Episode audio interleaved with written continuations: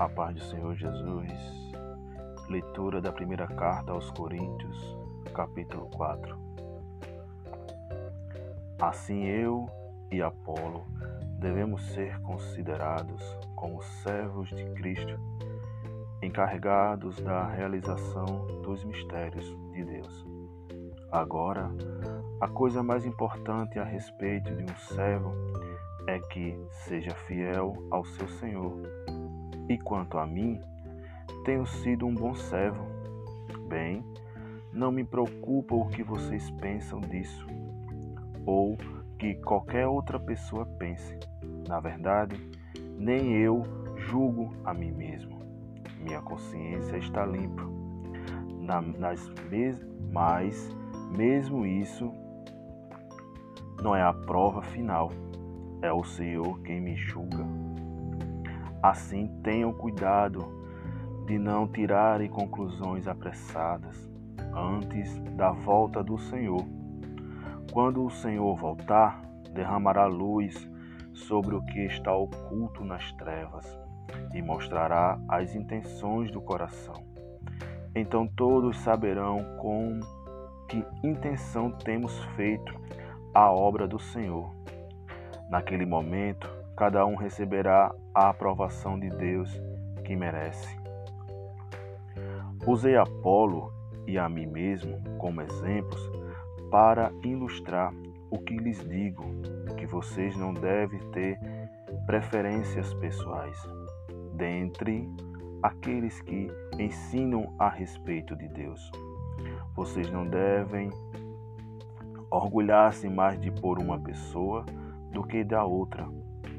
Quem é que, fa que faz vocês superiores a qualquer outra pessoa? Quem é que vocês têm que Deus não lhe for dado? E se tudo quanto vocês têm vem de Deus, porque procede como se fossem tão grandes e como se tivesse realizado algo por si mesmos. Parece que vocês pensam que já têm tudo que precisam, já são ricos, vocês já se torna, tornaram, tornaram reis, deixando-os para trás. Eu gostaria que, na realidade, vocês estivessem em seus tronos pois quando aquele momento chegar, pode estar certo de que nós também estaremos lá, reinando com vocês.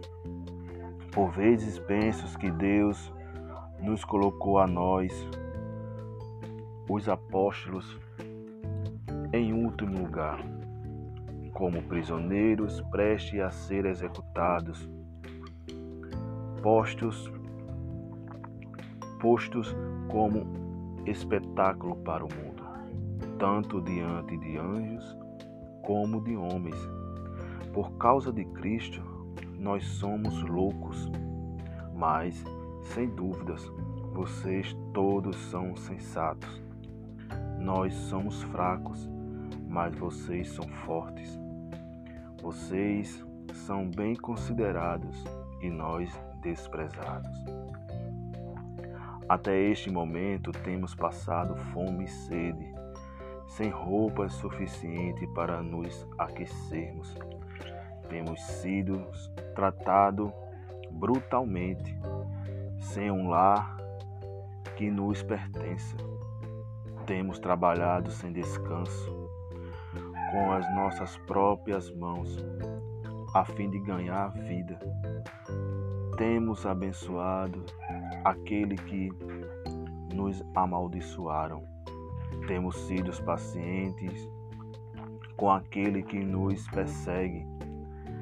Temos respondido com mansidão quando se diz coisa mais ao nosso respeito, que não eram verdade. Até agora somos como a sujeira debaixo dos pés, como lixo do mundo.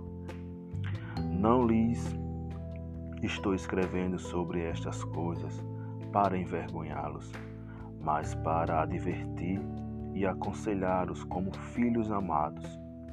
Ainda que vocês possam ter dez mil outros tutores para ensiná-los a respeito de Cristo.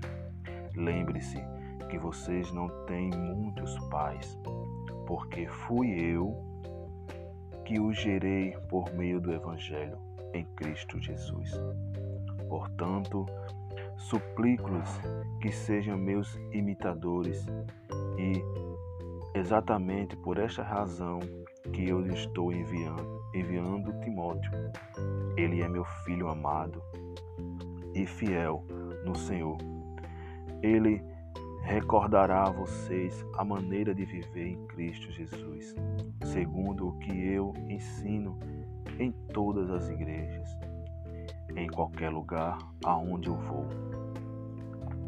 Eu sei que alguns de vocês se tornaram arrogantes, como se não, como se eu não fosse mais visitá-los. Porém eu irei. E dentro de breve, se eu, se o Senhor me permitir, então verei não apenas o que esses homens arrogantes estão falando, mas podem, mas que po, mas pelo poder dele, mas que pode eles têm. Pois o reino de Deus não consiste em palavras, mas em poder. O que vocês escolhem? Querem que eu vá com a vara ou que eu vá com o amor e espírito de mansidão e bondade? Capítulo 5 Por essa por toda por toda a parte estão falando que há imoralidade entre vocês, algo tão pecaminoso que nem mesmo os pagãos o fazem e que vocês ainda conversam, conservam em sua igreja um homem que está vivendo em pecado com a mulher do seu próprio pai. E vocês ainda são tão presunçosos porque não estão se lamentando em tristeza e vergonha, e se apresentando em expulsar este homem da comunhão de vocês. Embora eu não esteja aí com vocês fisicamente, estou com vocês em espírito e em nome do e em nome do Senhor Jesus Cristo já condenei aquele que fez isso, como se eu estivesse. Quando vocês estivesse, estiverem reunidos em nome do Senhor Jesus, e eu também estarei aí em espírito, estando presente o poder do nosso Senhor Jesus Cristo. Entregue este homem a Satanás para que seu corpo seja destruído na esperança de que seu espírito seja salvo no dia do Senhor. Que coisa terrível o orgulho de vocês. Vocês não sabem que um pouco de fermento fermenta toda a massa. Livre-se do fermento velho, para que vocês sejam mansos.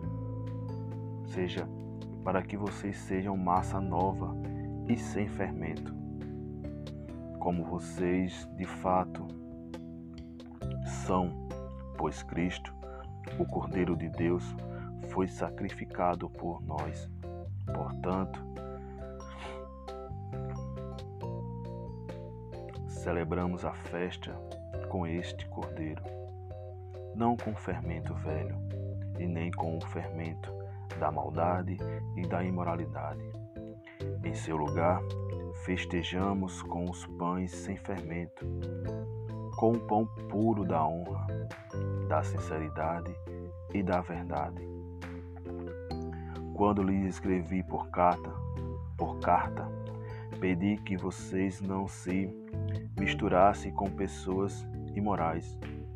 Porém, quando eu disse isso, não estava falando das, dos descrentes que vivem pecando, em pecados sexuais, ou são trapaceiros, gananciosos ou ladrões, ou adoradores de ídolos. Porque se assim fosse, vocês precisavam sair deste mundo. O que eu queria dizer era que vocês não devem fazer companhia a ninguém que se diz irmão em Cristo, porém está envolvido em pecados sexuais, ou, em, ou é ganancioso, ou, é, ou adora ídolos, ou é um bêbado, ou é um ladrão.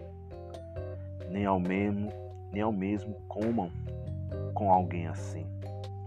Não é de nossa responsabilidade julgar os de fora da igreja, mas não, da, mas não há dúvida de que nossa obrigação de julgar e tratar com rigor aqueles que são membros da igreja e estão pecando nessas coisas.